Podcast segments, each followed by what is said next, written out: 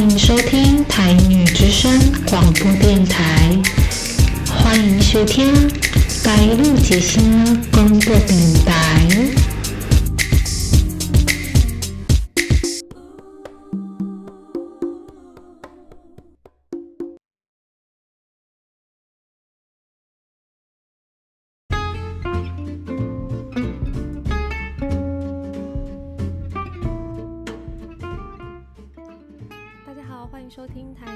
声广播电台，我是朵丽丝，这是我 podcast 录了第六集啦。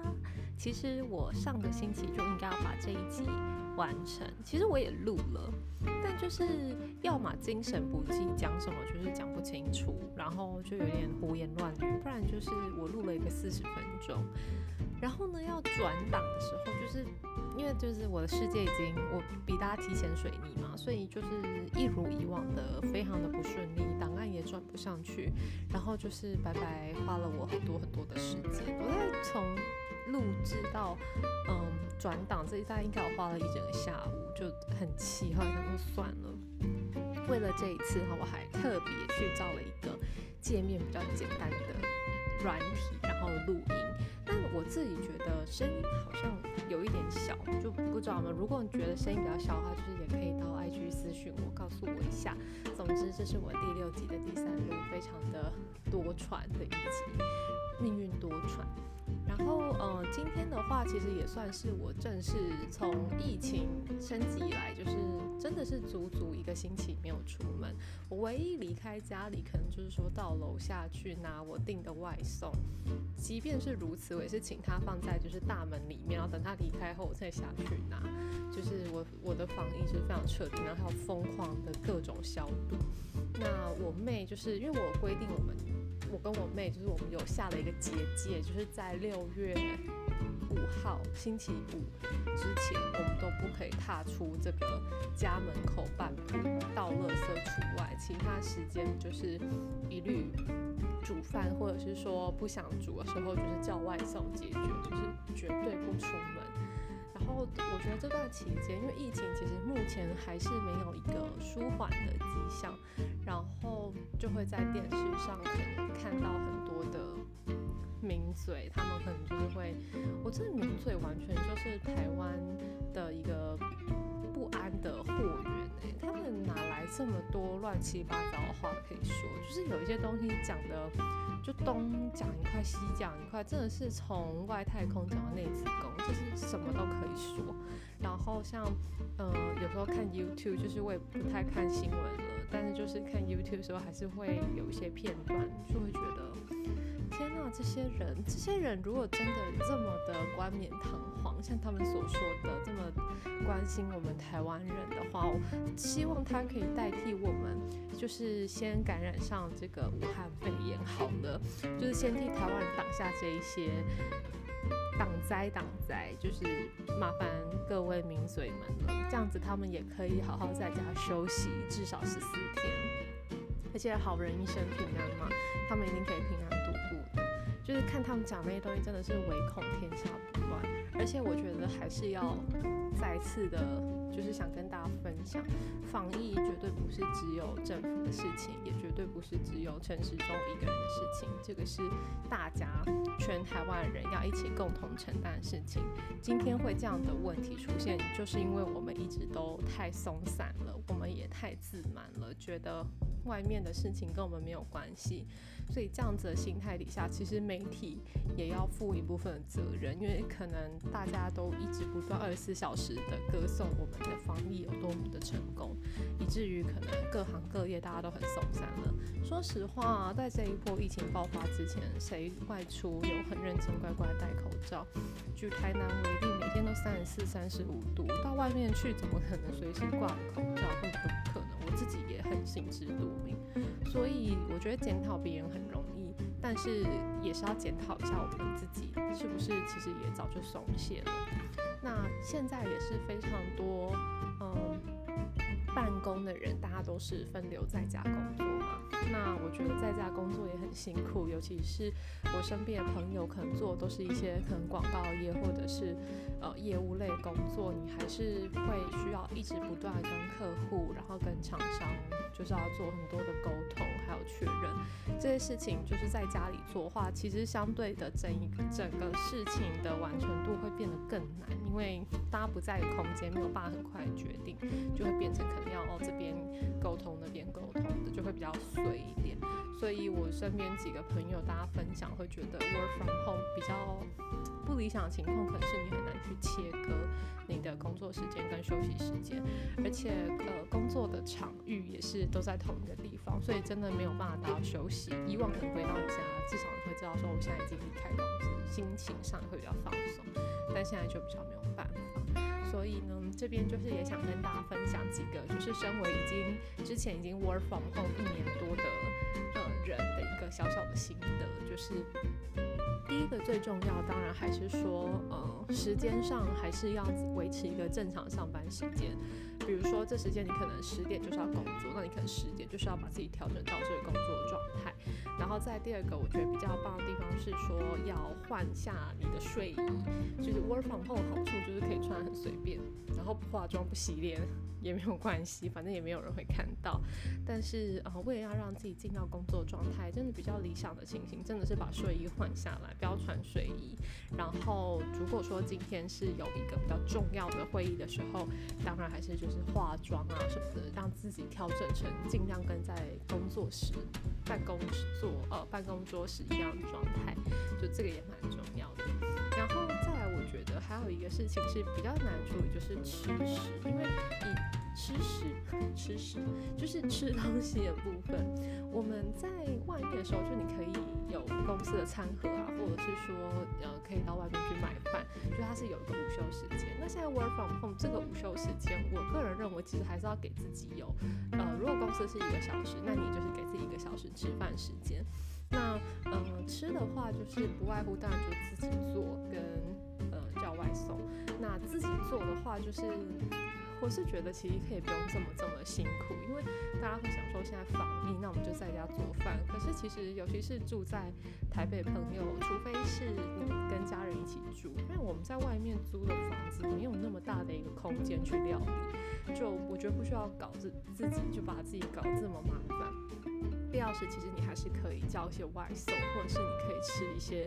嗯，简单的，可以用微波或者是用水煮解决餐点，因为一直吃外食可能价格也比较高嘛，就是不要这么为难自己。虽然现在是全民厨艺竞赛，就是大家都会在网络上分享自己煮的东西。但我觉得煮东西最烦的就是收拾以及那些厨余啊。像现在天气这么热，然后我一个礼拜就是我节俭嘛，一个礼拜只出去一次的话，厨余是我真的觉得最麻烦的部分，因为很多果皮或什么，就是它很容易放久又高温，很容易会有臭味，所以就变成尽量都会煮那种一餐的分量，然后吃完就就算了。那因为我住的地方是公寓，所以相对来说我的厨房可能比。大部分的人稍微就租套房的朋友，稍微再大一点点，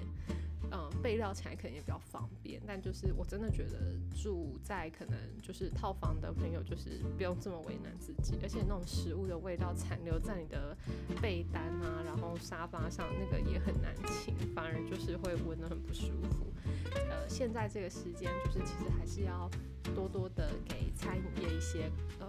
支持，现在真的是他们的寒冬。我们家也是做餐饮，就是做自助餐的，那个生意真的是一泻千里，完全，嗯，只只剩下我那天跟我妈讨论之后，大概只剩下三成吧。可是你的租金、人事都还是固定的，而且以双北情形来说，可能升到第四级，这个警戒是，我觉得这也就是不乐观了，就是会发生的事情。那如果遇到这情况的话，嗯，也希望大家可以多多的支持餐饮业，然后帮助餐饮业一起度过这个难关。对，然后再来就是还有一个是关于空间分配的问题。嗯，你看像现在 work from home 的话，大家都是比如说在在同一个空间里面工作。那呃，去年美国有做了一个调查，就是二零一九年跟二零二零年相较起来，二零二零年的离婚率高了三十四帕。这个数字我真的是觉得非常的可以想象，因为你想想看，如果你们不是住在一个公寓好，是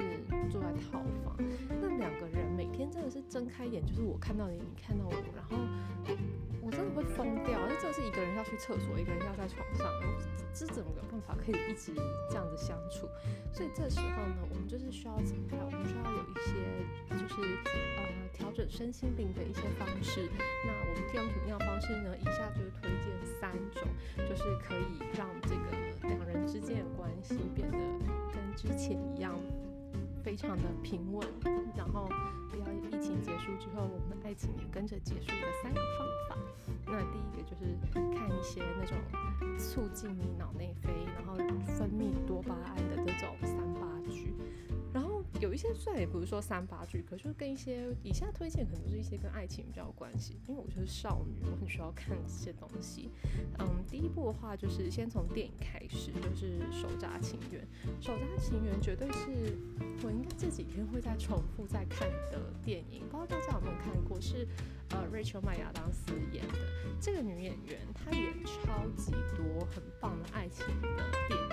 比如说，呃，《时空旅人之妻》啊，《真爱每一天》，《真爱每一天》是我推荐的第二部。然后《手札情缘》这一部其实就是讲，嗯，他们是比较身份悬殊的对男女，然后他们一开始也就是不打不相识，然后但是女生有自己的一个未婚夫，然后男生当然就他其实眼就很喜欢这个女主角，后来两个人克服就是。呃，困难重重之后，然后最后在一起，然后一起相伴到老，就是一个从年轻到老的一个爱情故事，非常的感人，就是看完少女心就是会揪成一团，很好看。然后第二部就是《真爱每一天》，《真爱每一天》也是 Rachel 麦亚当斯演的。那这部我觉得它是那种非常英英式的那种小品，就是它讲的是这个男主角他的家族的男性有一个能力，就是他们可以穿越时空，他可以选择。到他任何想要的时空去，然后改变那个状况，所以他总是可以利用这个能力去修正他人生在第一个当下发生的呃一个错误的决定，因为他就可以透过这样的方式去做修正。总之就是蛮蛮棒。是他后来在这些过程当中，他也经历了他人生，比如说恋爱啊，然后结婚啊，生孩子，所以呃，他透过这样子的一个人生的经历，然后以及他这样的能力，然后去回去看。说他的呃人生是长什么样子的，然后它是一部就是完全融合了亲情跟爱情的电影，就是非常的棒。就是如果我发现很多人想到说呃恋爱的电影推荐的话，大家都会想到这一部，这部真的也是可以看。然后还有第三部，我觉得比较。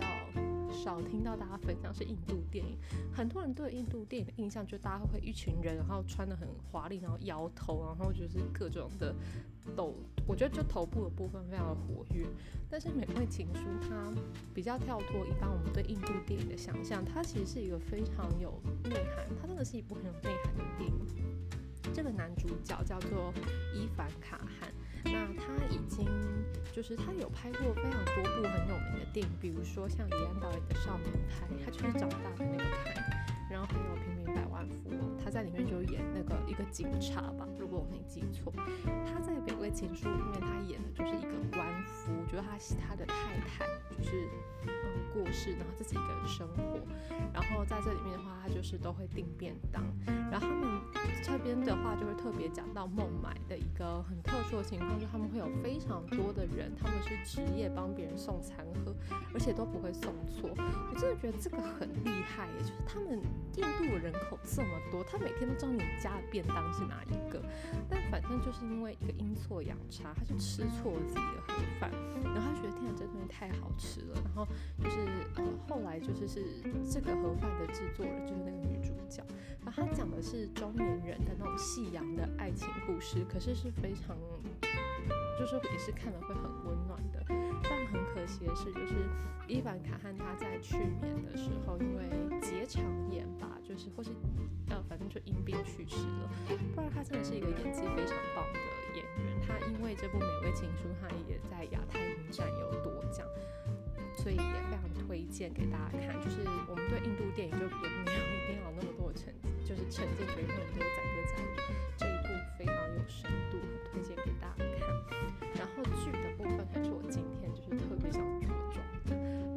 近就是看了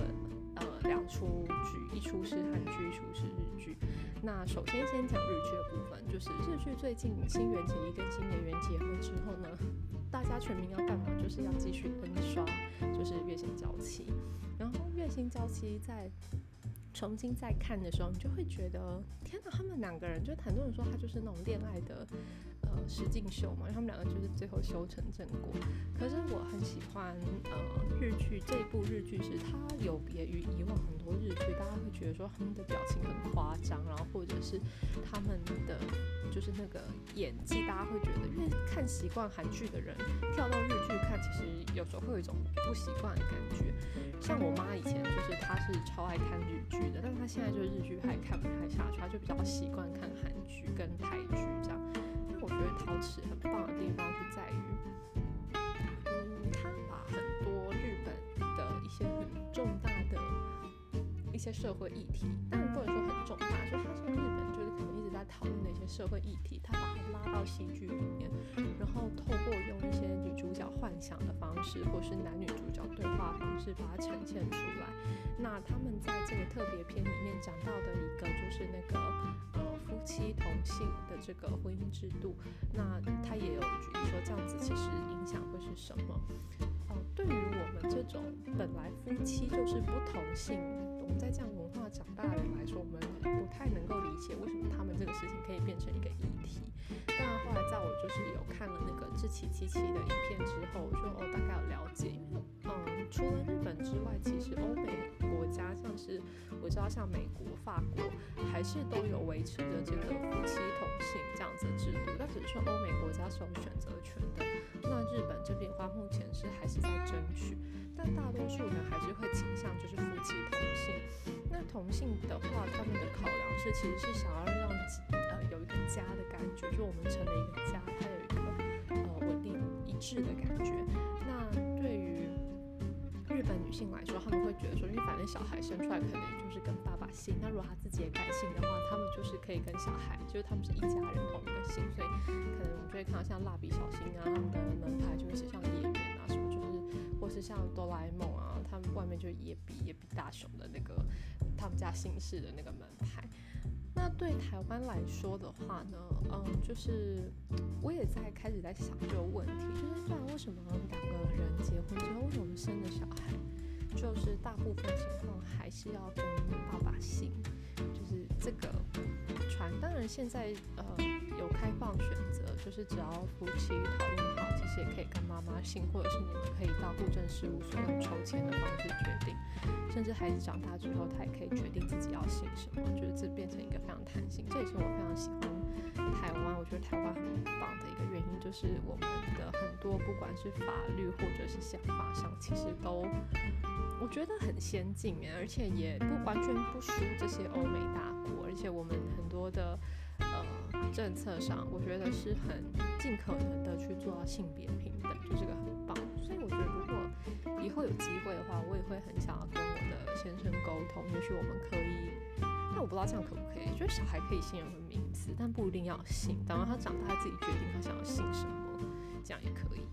那我也不知道，但这是现在的想法。对，然后我觉得就是如果还没有看过呃逃避虽然可耻但有用，或者是台湾翻译《月薪娇妻》的这部日剧，真的可以趁这一波大家都在重温的时候一起加入，然后也可以跟大家一起讨论。就看完会有一种很温暖的感觉，连我妹这种就是理科理科女女女商女生嘛，就那种我妹她就是也是理工宅那个路线的，当然不能叫她宅，就是她是理工女，他也都觉得很甜，然后很可爱这样子。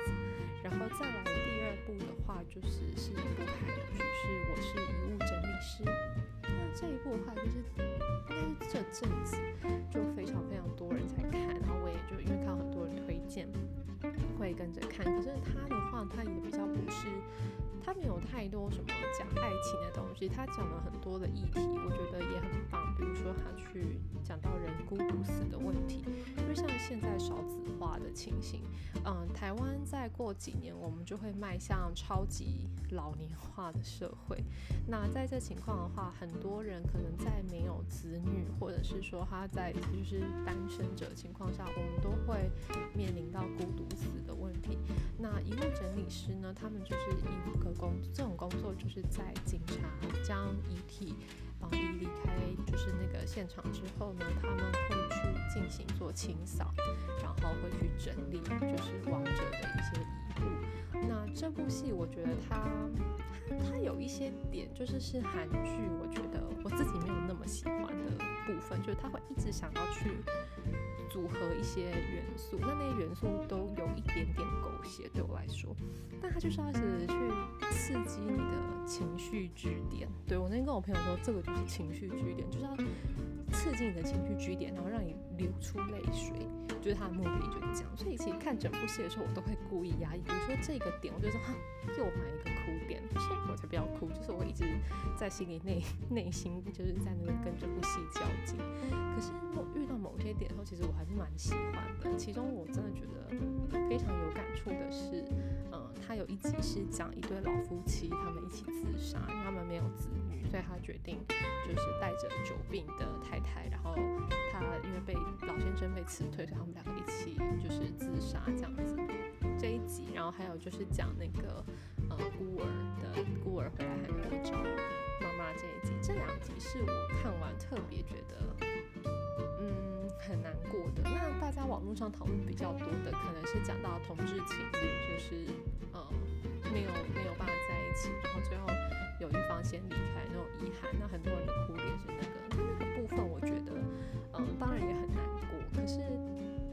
说，那个设定就是情绪据点，所以我就会忍耐，我觉得还好，那边不哭。那我哭的可能就是这两集，相对好像我在 YouTube 留言看到比较少人讨论的这两集。对我来说，就是我的哭点元素就是老人，然后弱势，然后小孩，就是这种情况，我就会哭到不行，就是会就哭这样，然后就包了超多卫生纸的。然后我觉得我是遗物整理师里面，他其实透过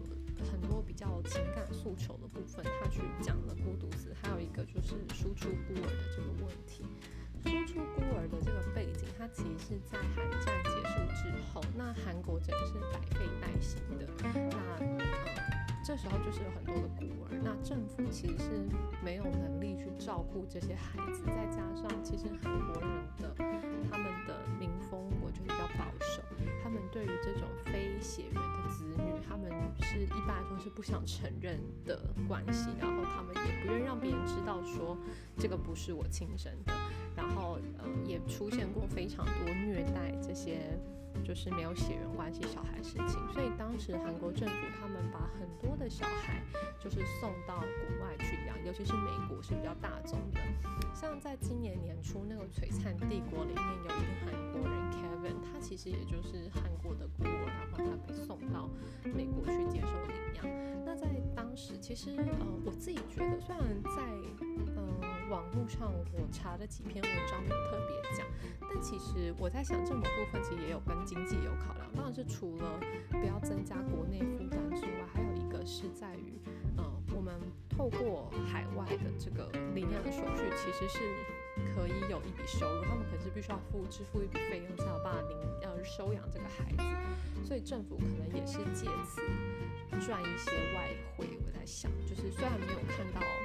文章写到这部分，可是我觉得是可想而知的，不然为什么要输出这么多小孩到国外去？为什么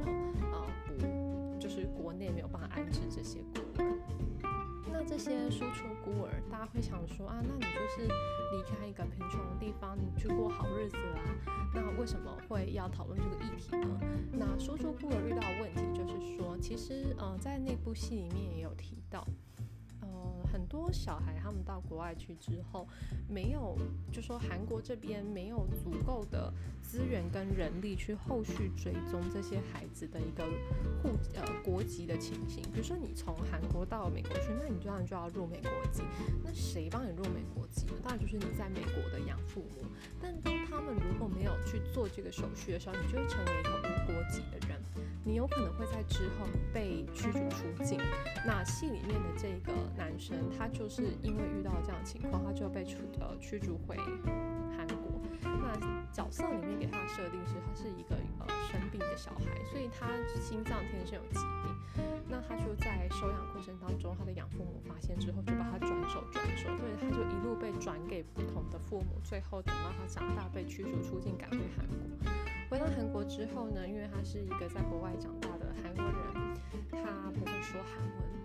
然后长得一个亚洲脸孔，可是却只能说英文，然后只自己只有英文名字，然后他的韩文除了自己的名字跟简单的这些一些韩语之外，他都其他都不懂，所以他在韩国也是饱受各种的歧视，那他就等于是这个弱势中的弱势。然后后来当然在戏里面可能就死掉，所以你看到这些的时候，就是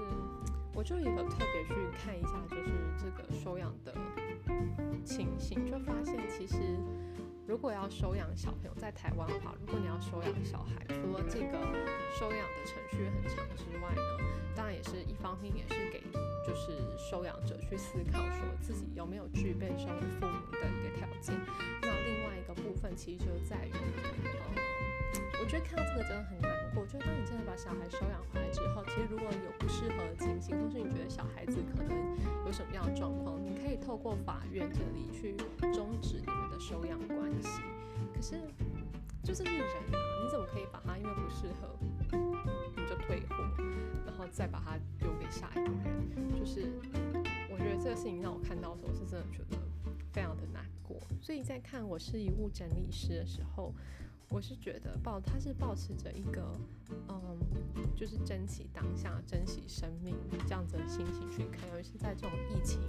这么严峻的情况下，看到这部戏的时候，真的就会内心更百感交集。然后看完这个之后呢，就是又分享一部，我觉得我好跳哦，就是看完这种很沉，沉重的戏，然后我还是可以跳那种三八，就是真的是极无脑剧情。这是一部日本的深夜剧，叫做《新婚甜心是同事》，好像台湾有别的翻译，可是我那时候看的时候就是这个剧名，这个好像是中国翻的，就是《新婚甜心是同事》，完全就是顾名思义，它是一部日剧，它讲的就是说日本的，呃，因为我对日本文化没有到非常非常的熟，但是我知道日本女生好像蛮早婚的，因为演员美牙二十四岁就生小新嘞，那真的是很早婚的一个社会。所以在《新婚甜心是同事》里边，这个女主角反正她就是遭遇了劈腿，被劈腿之后，他就觉得 我一定要就是立刻闪婚，然后报复我的前男友，所以他就在那种相亲 App 上找到了一个就是即将结婚的男人，然后他们两个就是见了一次面之后，第二次就是踏上了礼堂，他们就决定要结婚了。然后这部剧就是我觉得很可惜的地方是，它有很多那种很三八甜蜜的剧情，因为毕竟是深夜剧，所以一定要有一些那种亲吻啊，就是那种。是因为它的时间太短，所以它东西就会做的很急很快，就有点流于表面。然后人物的形象就是非常的扁平，比如说永远的设定就是男主角就是万人迷，然后很帅，能力很好，大家都超喜欢他，然后就就突然间这样闪婚。然后女主角当然就是极美，然后很漂亮又很能力很好，反正就是甄嬛跟果郡王的二零二一版本，他们就是。就是这样子，就是非常的高富帅跟白富美的一个结合。然后这部戏我觉得可看度很低，完全就是大便的时候，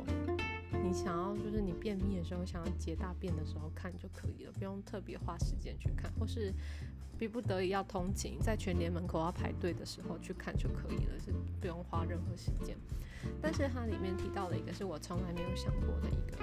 感情模式，就是跟年轻的男生谈恋爱这件事情，比自己年纪小的。这部戏的设定当然还是男生比较大，女生比较小。可是因为那个男主角长得太 Q 了，就是浓眉大眼，我真的就没有办法。因为对那种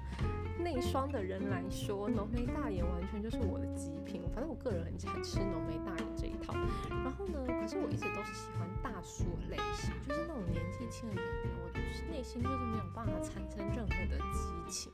激情、悸动、悸动。好了，可是呢，我看到这部时候就觉得，哦，可爱了吧！然后我去查他的年纪，想说，哇塞，他是两千年生的，他今年才要二十一岁，他才刚过完二十岁，是他才要二十一岁。我觉得天哪，跟我差了七岁，然后就开始在想说，哎，就是跟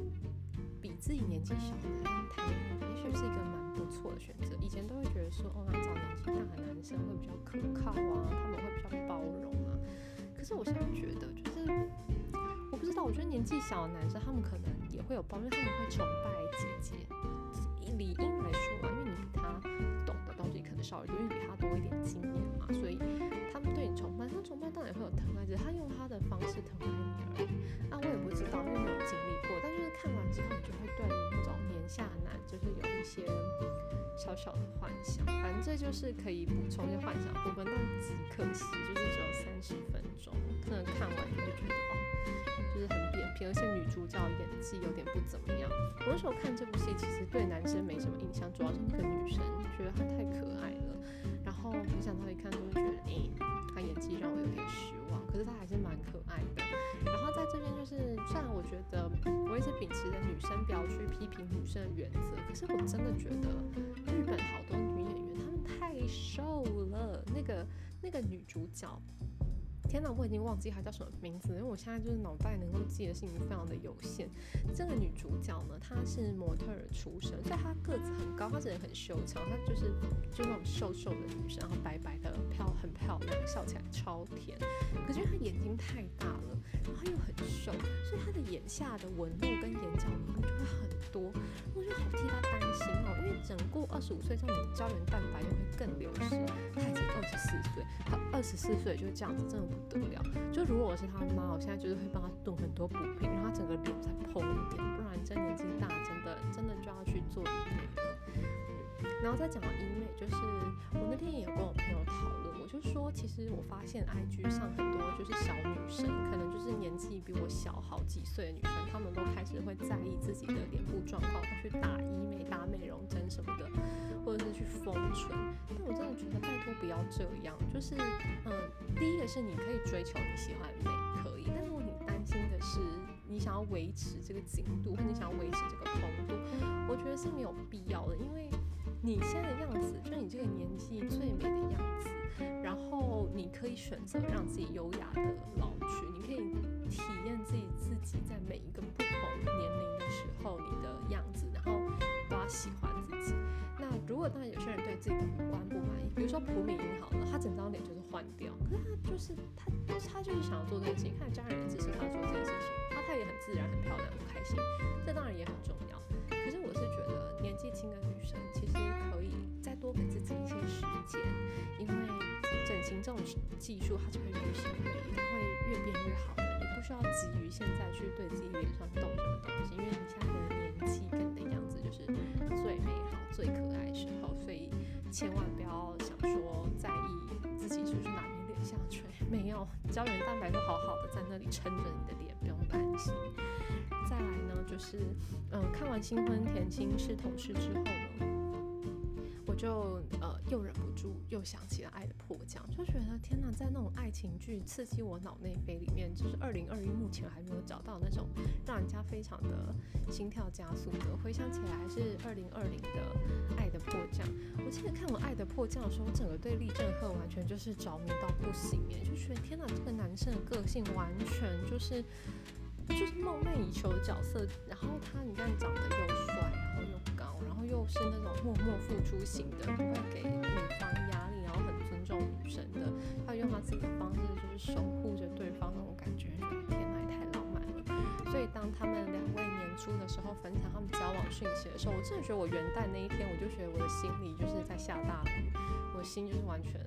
就是下雨。然后讲到玄彬，每次都会忍不住又提到之前我跟我男友那时候，因为我太迷。是李正赫这个人设了，所以我对我男友那时候就异常冷淡，因为我就觉得我人生要找的男生就是李正赫那一型，根本就不是我男友这一型的。然后呢，我就对他很冷淡。他当然也发现，因为他是敏感天秤座。他发现之后呢，我就说哦没啊。他说可是为什么我觉得你看完《爱的迫降》之后，整个人对我有点怪怪的？我还想说，应该不止我吧，全台湾的女生应该都对自己男朋友有一点怪怪的吧？还是只有？但反正呢，我那时候就跟他说了一句话，我想安抚他，但也可能同时也想刺激他，我就跟他说，没有，宝贝，你想太多了，你知道吗？如果你跟玄彬掉到水里去，我一定会救谁呢？然后他就说谁？我说当然是救你啊，然后就很开心。我说嗯，当然是救你，因为我要跳下去跟玄彬一起死。我们两个人是那种绝对要殉情的关系，我们就是这么的爱这样子。而且我还把我的生日跟玄彬，就是我每当我喜欢一个男明星的时候，我就立刻把我们两个生日，然后去那种网络上免费什么喜滋滋算命网，我就立刻合，把我们合起来之后五颗星，五颗星速配。因为我那时候就还有想说，天啊，他该不会跟孙艺珍在一起吧？因为他们两个的影片互动里面，我觉得没有爱的感觉，可是我觉得他们戏里面那种 CP 感很强。我有帮他们两个合，他们两个只有两颗星，就是还输我，可是。那怎样？我喜欢玄彬，玄彬又不认识我，所以《爱的迫降》因为它集数太长了，实在是没有办法再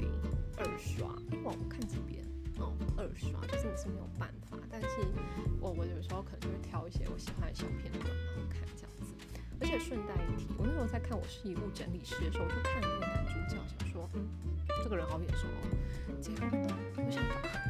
到。破降里面的音童，就是立刻想到他的脸，然后就觉得，他真的很会演戏，而且我查他的年纪就是超小，可能才十七十八岁，就是一个小朋友，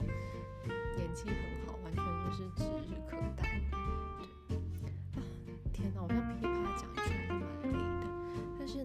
是，在最后的最后，想跟大家再分享我刚讲的一些小方法吗？就是嗯。看剧、看电影之外呢，然后还有另外两个，就第一个当然就是居家运动。其实我超讨厌听到别人说，放松心情，你光是叫起来动，我就不想动，我只想躺着。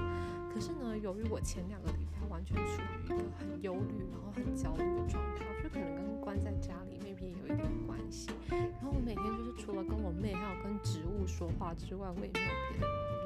我植物现在因为我可能都一直称赞呃称赞它，它现在越长越高，然后长得很翠绿这样子，就它很开心，它，我不好，我很难过，所以我那时候想说不行，我自己要运动一下，我就在 YouTube 然后找了一个就是很有名的一个呃 YouTube 的教人家健身的一个澳洲女生，然后我就开始在做她的那个什么十分钟运动，我后来真的觉得我就下定决心，因为二零二一年这一年就是我要来培养。一些就是我要来呃放松自己的一年，己一些其他小专长，找自己喜欢做事情的一年。然后呢，我就觉得我我这一年也是要把我的运动习惯，可以的话，我要跟我的运动这件事情和解。和解就是说，要么我成为一个爱运动的人，要么此生运动过运动的，我过我的。就是，所以我就看了 Chloe Ting，哦，就是我看那个 YouTuber 是 Chloe Ting，，就看了他的影片之后呢，我就告诉我自己，好，他有个 community，里面会有很多人 hashtag，然后就是他们运动过后他们的一个瘦身效果。那因为 Chloe Ting 他的就是他做这个影片已经一段时间很久了，所以他的这个 community 是蛮强，就是蛮壮大的。我就看到很多人那个肚就是肚子，因为我最想瘦就是肚子，他们的肚子真的是从一颗大气球，然后变成扁扁的像一张纸一样。我觉得天哪，我也想试看看。然后我就做他的十分钟 APP APPS，我完全就是这次我真的就是毛起来做这件事情。他的影片说两周就是可以看到效果，我给我自己三周，我三周我一个礼拜只休息一天，但那一天我可能就会做一些瑜伽方式去伸展我的就是颈骨，但其他天我就是每天我都做十分钟的那个腹部训练，我自己有自主加码，在做十五分钟的那个 cardio，就是一些有氧运动或是间歇性运动，然后间歇性的话，我做就是呃运动跟间歇性我做是另外一个。就是健身的网红叫做 Pamela，那 Pamela 是德国人，然后他就是有一系列就是 dance workout，就是他会有一些比较快节奏音乐，然后又很像跳舞的方式跳，然后他就会做很多健身的基本动作，比如说深蹲啊，或者是那种呃拉，就是那种呃滑轮下拉，就还有做很多种动作。就我觉得有流汗，其实就是心情上也会比较好。反正我们这因为已经做了一个礼拜，虽然我觉得因为才一个礼拜，这肚子真的是非，就是冰冻三尺非一日之寒，一颗大肚子也绝对不是三天养起来的。但是真的不得不说，我还有拿照片，就是我每天都有记录，就还有给我妹看，她就说其实真的有一点差别，虽然它还是很大一颗，可是它真的有稍微小一点。然后肉的那个，你知道肚子很大的时候，它边边会有那个线。我是没有到那么明显，可是我就觉得有。然后我妹就说，她说哦，你之前第一天的时候有一点，但你现在就是那条线就不见了。所以完全我就觉得，嗯，太棒了，我要继续坚持下去。所以如果三周后成效很明显，我就会继续做；如果三周后完全没有任何成效，我真的从此运动过运动的，我过我的，我就是佛系运动。我就跟我自己下定决心，所以我真的每天就是时间到，就会认真的做这件事情，然后让自己流汗。所以运动是一个很好的方法。然后再第二个呢，就是冥想。我觉得冥想这是一个，这应该说这一两年来会听到很多人在推荐冥想。然后我自己冥想，你刚开始你要进到那个状态，其实难度蛮高的，因为就你也不知道到底冥想要想什么，到底是要想东西还是不要想东西，就是也很难。所以一开始的话，就会非常建议大家，就是你可以专注在数呼吸上面，就是深深呼吸，然后吐气这样。然后有一些比较好的方式是利用冥想引导，就是跟着冥想引导的指示，然后去调整自己的呼吸状态。那冥想引导，我刚开始是开 Spotify，我真的不得不说，冥想引导这种工作，这不是每个人可以做的。有一些人要么音频太高，不然口音太重，有些字发音就很不标准，听完你就只会觉得肚子火。反正我对于发音不标准这件事情，就是我的很容易就是脑神经会非常的痛苦。但就是呢，我后来就把 Spotify 关了，然后就去 YouTube 找冥想引导。我觉得很棒的冥想引导是，他首先他声音要非常的 calm，就是他很沉稳，它不会激起你内心的情绪。再第二个是它的音频必须要低一点，讲话速度要慢一点，而且咬字发音要标准更清楚。所以我后来找到了一个呃 YouTube 频道，叫做放松 Rachel。那也超推荐大家，如果有想尝试冥想的话，可以去 YouTube 看放松 Rachel 的影片。那它也很棒，就是它的冥想从开始到结束它都没有广告，所以你不会被广告给打扰。然后可以跟着他的引导方式去做调整。那我自己的话，因为我有一颗框框是太阳石，所以我也会握着我的太阳石做冥想引导。那就是推荐这三个方法给大家，然后希望这个疫情可以赶快结束，然后我们可以再度相见。因为因为这个疫情，我今天应该要在坚石乡跟我的朋友们露营，但是就是也是被迫取消，所以希望大家就是身体健康，然后我们可以赶快再见面，拜拜。